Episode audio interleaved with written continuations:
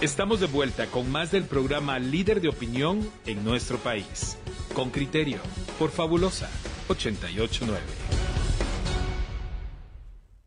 Muy bien, oyentes, con criterio estamos de vuelta y, queremos conversar sobre, pues sí, cómo marcha el, narcotráfico en, en Guatemala y, y cómo, cómo marcha el, el combate a, ese narcotráfico. Hemos convocado a, un exministro de Gobernación. Ayer conversamos con uno, por cierto, con Francisco Jiménez sobre este tema. Hoy conversamos con Carlos Menocal. Él también fue ministro de Gobernación durante el periodo de, gobierno de, Álvaro Colom y le correspondió afrontar pues alguna de las etapas más, más duras en materia de, de embate del narcotráfico en el país. Bienvenido, Carlos. Feliz año para vos. Hola Juan Luis, es un placer estar con ustedes. Feliz año para ustedes también, qué gusto verte. Igual, igualmente, aunque sea vernos así de, pantalla y kilómetros de, de, por medio. Eh, Carlos, arranquemos con, con una, digamos, la pregunta que le da actualidad a, a este tema. ¿Te sorprendió esa solicitud de extradición de cuatro cargos públicos electos en, en nuestro país por parte de Estados Unidos? No, Juan Luis, no me sorprendió. Yo públicamente lo he dicho en distintos foros sobre la presencia de narcotraficantes, narcopolíticos que están ejerciendo el poder en distintas esferas del país, en las alcaldías, en las corporaciones municipales y en el Congreso de la República. No me sorprende, eh, creo que era un asunto que se esperaba, que la justicia estadounidense estaba eh, preparando y, documentando con mucha meticulosidad y creo que es importante eh, admitir que en este país el narco ya no solo es financista, sino que ahora es actor político. Eh, ¿Qué tal, Carlos? Feliz año.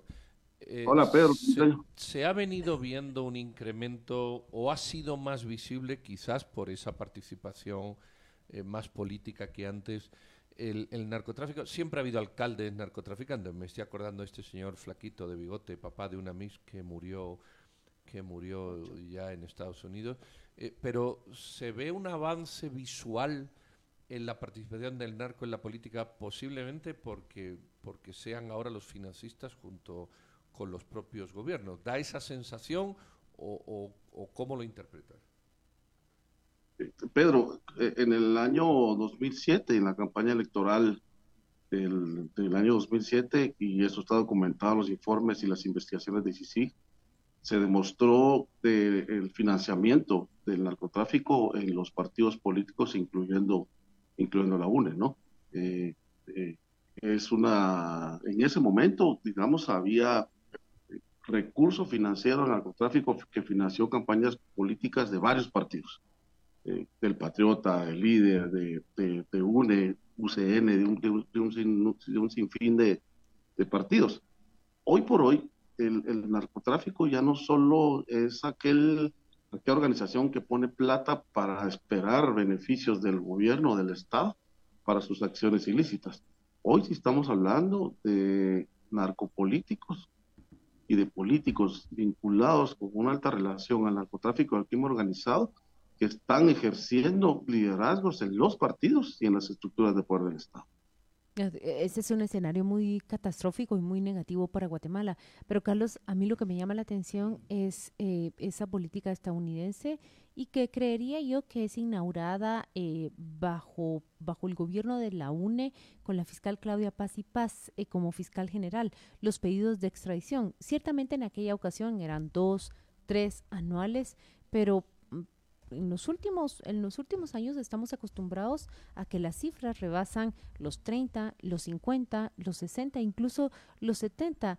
¿Cómo, cómo debemos leer, analizar y procesar lo que está ocurriendo? Estados Unidos se los está llevando eh, por docenas prácticamente. ¿Qué nos dice eso de Estados Unidos, pero particularmente de Guatemala? Hola Claudia, mira, en realidad, digamos, hace 12, 12 años, las estructuras del narcotráfico en el país eran, eran contadas, eran muy pocas. Y en el año 2010 ocurre una petición muy concreta del Departamento de Estado para Guatemala en cuanto a, participar y a colaborar en, en el proceso de extradición de 15, de 15 personas. La DEA misma en ese año nos dijo que tenía ocho años de tener frustraciones eh, porque no se capturaba ningún extraditado, particularmente a los Lorenzana. Y en ese momento se empezamos a hacer un trabajo colectivo conjunto con Claudia Paz, la fiscal en ese entonces, la DEA, el Departamento de Estado, y logramos la captura de 12 de 15 extraditables entre 2010 y 2011. Eh, ¿Cuál es la respuesta a tu pregunta en torno a por qué ahora se los, se los están llamando, se los, se los llevan casi que encaminadas? Es porque evidentemente las capturas de estos narcos hace 11 años han provocado eh, la diversidad de organizaciones criminales dedicadas al narcotráfico en el país. Significa que están creciendo, hay más organizaciones criminales, ya no se, ya no se habla de tres, cuatro con familia con nombres y familias, sino que ahora estamos hablando de distintas organizaciones que tienen vínculos con distintas expresiones de, narcos en, el país vecino, en México, Centroamérica y Colombia, y la parte sur de América, ¿no? Entonces, sí estamos hablendo de más organizaciones dedicadas al narcotráfico en el país. Carlos, pareciera como si cada poda, digamos, cada, cada extradición o cada eh, embate a un mini cartel o a un grupo de traficantes locales hiciera que se generaran más grupos. Así eh, es, es, la de nunca acabar. Así es, Juan Luis. Al, caer un capo, mira, en, términos de criminología, eh, cuando yo estudié la maestría en criminología tenía una catedrática cubana y creo que le atinaba mucho. Ella decía que el premio de vida del narco, del narco líder es de 10 años, por eso es que vive una vida desenfrenada. Mm. Al, al, pasar estos procesos, los lugartenientes, los guardaespaldas o los jefes de logística les van jugando la espalda y van ampliando estas organizaciones y, hacen no ramificaciones, sino nuevas estructuras, porque ya conocen la, la, modalidad del trasiego de drogas. Y, estamos hablando de, Hoy sí estamos hablando de más de una docena de organizaciones criminales, narcotraficantes que existen en el país y con muy altas relaciones, Juan Luis. Estamos hablando, estamos hablando no de narcos típicos que se dedican solo a trasegar la droga, solo a trasladar el producto. No, estamos hablando de narcos guatemaltecos y mexicanos incrustados en Guatemala que están experimentando con hoja de coca, laboratorios para drogas sintéticas y que tienen una alta relación con las organizaciones mexicanas. Carlos, eh, todos estos, todos estos narcotraficantes que Estados Unidos pide es evidente que lo, lo hace por delitos eh, cometidos o que sienten los norteamericanos que tienen acción perseguible en Estados Unidos. Eh, ¿Qué tan fácil o difícil, o, bueno, te, te, voy a hacer la pregunta más directa, tú has sido ministro de Gobernación, ¿qué tanto se entera el ministro de Gobernación o la policía de ciertas cuestiones que de pronto les pone Estados Unidos sobre la mesa. Le dice, mire, quiero estos tres extraditables. Y a lo mejor tú como ministro dices, pucha, ni me había dado cuenta. Eh, eh, eh, ¿Hay un cierre de ojos o realmente hay una capacidad de investigación de Estados Unidos, desde Estados Unidos, que es donde delinque, y no siempre en el país, que no delinquen aquí, o aquí pasan más desapercibidos por las pocas capacidades de investigación que pueda haber? Eh, mira, Pedro, en, mi experiencia, nosotros, al nomás llegar en febrero de 2010 al Ministerio de Gobernación, pedimos todos los archivos que se trataba de investigaciones de narcotraficantes. Nuestra sorpresa fue que encontramos las, gavetas vacías de, entonces la Dirección Antinarcótica de la Policía Nacional Civil. Nos dijeron que ellos se dedicaban solo a la erradicación y a la incautación de drogas poco a poco fuimos haciendo investigaciones con el Ministerio Público, con Claudia Paz, y logramos hacer un único de, investigación que provocaron un escenario con actores y responsables del narcotráfico que en su momento se entregó eh, al gobierno siguiente para, para continuar con estas acciones. En algunos momentos lo que ocurre es que Estados Unidos eh, practica muy bien, digamos, la ley contra la delincuencia organizada en, en sus tres aspectos. Eh, y entregas vigiladas, que es una de ellas, básicamente lo que hacen es eh, vigilar la, la, ruta de un, cargamento, permiten que, llega, que llegue a su país y a partir de, de, esta acción empiezan a hacer todas las averiguaciones internacionales y determinan qué actores en la ruta son responsables para trasegar esa droga. Y ahí la respuesta de por qué la extradición es muy concreta en, estos momentos y particularmente con nuestros políticos. Luego tiene encubiertos, Guatemala no lo tiene, Guatemala solo tiene escuchas telefónicas. Y sí, evidentemente, Pedro, hace falta que el país haga investigaciones propias, porque ¿qué pasa? Se llevan a los capos, a los líderes, pero las organizaciones fuertes de, de estos capos quedan en nuestro país. Y como lo puse en mi columna, en muchos espacios y territorios, lo que impera es la ley del narco y no la ley del Estado. También el impacto de esos delitos, porque los delitos son cometidos acá, en territorio nacional. Carlos, pero realistamente, ¿qué, qué le conviene a Guatemala? yo, yo soy crítica de que Guatemala prácticamente con esta entrega de narcotraficantes por eh, docenas eh, abdica, digamos, a, juzgar delitos que son cometidos acá. Eh, renuncia, se, se declara prácticamente fallida a la hora de procesar y controlar el narcotráfico en el territorio nacional. Tiene, es más práctico que lo haga de esa manera. Yo hacía la, la, correlación. ¿Qué pasaría si Guatemala también renunciara a sus capacidades de procesar y juzgar la corrupción acá? Imaginemos que, que, todos aquellos eh, identificados como bajo sospecha de cometer corrupción eh, por, por CICIG 2015-2016 hubiesen sido trasladados a tribunales extraterritoriales. Solo imaginemos eso, cuál, cuál, cuál sería la, cuáles serían los resultados, cuál sería el proceso histórico, cuál sería la reacción de la sociedad guatemalteca. Mira, Claudia, estamos en, frente a dos escenarios. Uno es que Guatemala está cumpliendo con los tratados de asistencia legal mutua, que es colaborar con la justicia de otros países, y en, particular con el tema de, de, extradiciones. Creo que en ese, en ese sentido Guatemala está cumpliendo con, los compromisos de las agendas de cooperación y las agendas de las agencias antinarcóticas. La otra es que, eh, eh, en efecto, Guatemala no está haciendo su esfuerzo hacia adentro para hacer investigaciones y averiguaciones propias para desmantelar estas estructuras que si bien hacen un trasiego internacional de droga, también cometen hechos delictivos, como nos ocurrió a nosotros en el año 2010. Nosotros a los Zetas los empezamos a, empezamos a desmantelar porque se determinó que mm. se incrementaron las violaciones sexuales en Alta Verapaz. Y justamente cuando se, se invirtió cuatro meses de inteligencia policial e inteligencia civil, se determinó que, había, que la estructura de los Zetas era, empezaba a crecer muy fuertemente, no solo en Alta Verapaz, sino en siete departamentos. Ah, gracias a la inteligencia civil, y a, los esfuerzos coordinados con el Ministerio Público y, los métodos especiales de investigación se desmanteló una plaza de los Zetas que en ese momento amenazaba con incursionar y con, y con, ser fuerte en el país. Carlos, bien interesante que menciones inteligencia, eh, servicios de inteligencia.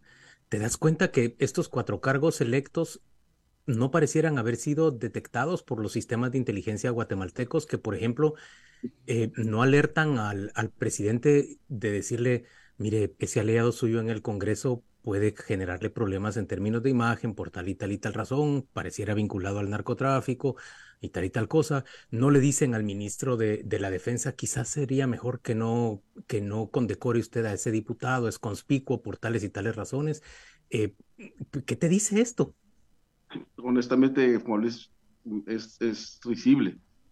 Es risible una actitud de un gobierno entregando medallas y diplomas y regalitos a un personaje de esa naturaleza. Te digo porque recibe Jolis y les, les, voy a dar la exclusiva.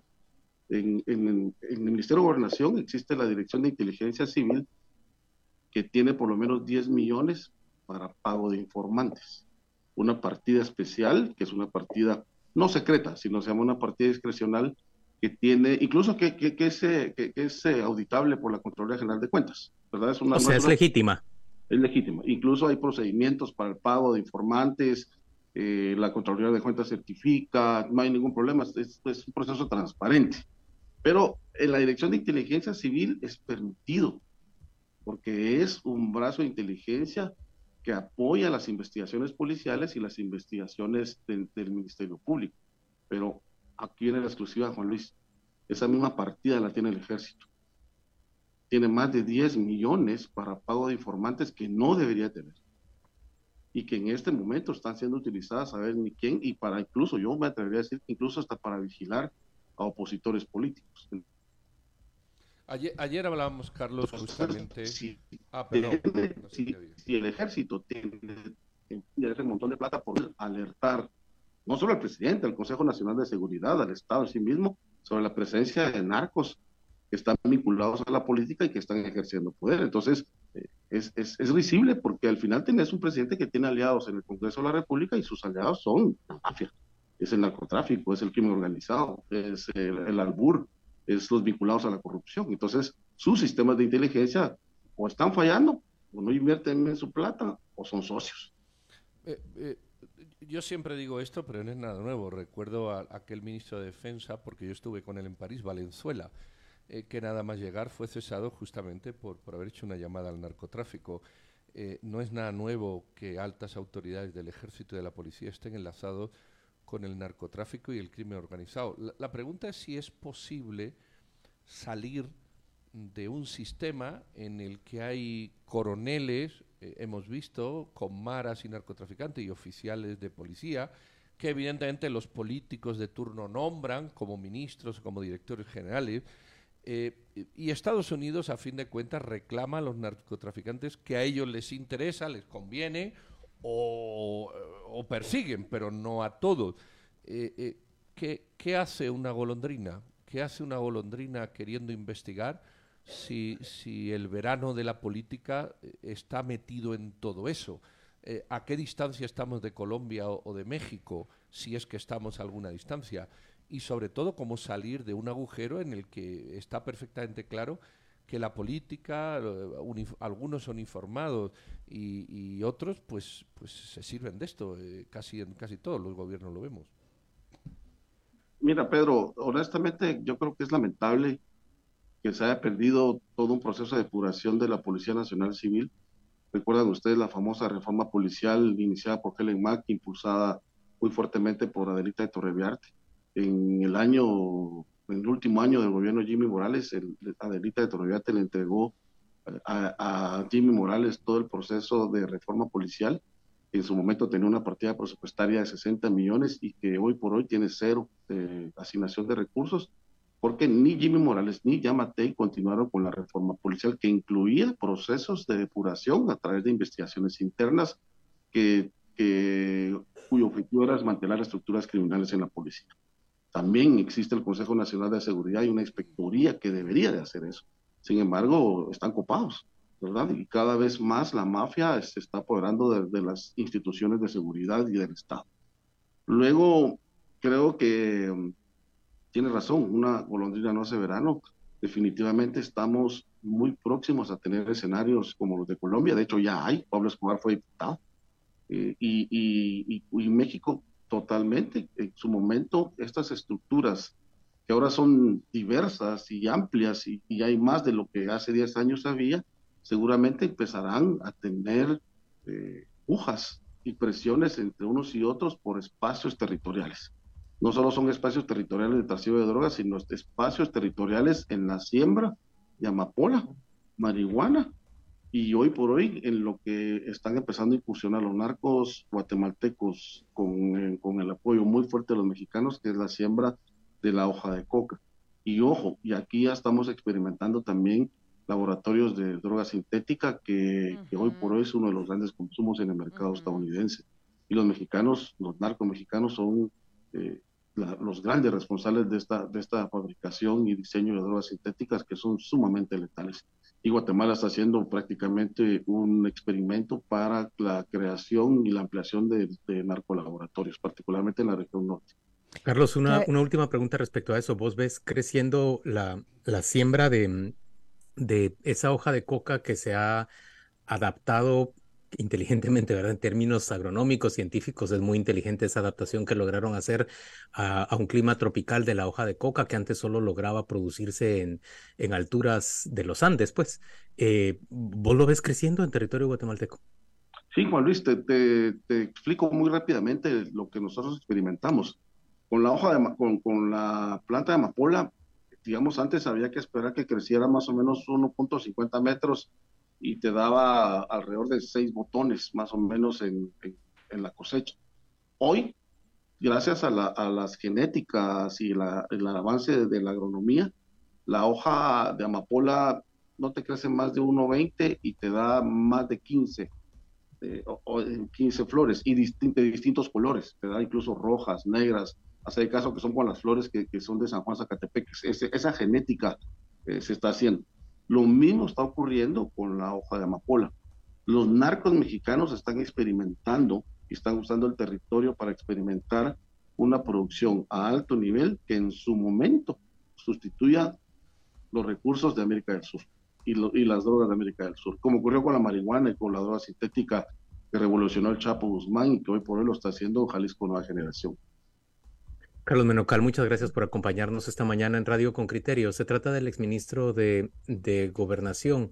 Gracias por estar hoy con nosotros y te deseamos el, feliz, el mejor año para vos. Gusto saludarlos. Gracias. Fabulosa 889 está presentando Con Criterio. Ya regresamos.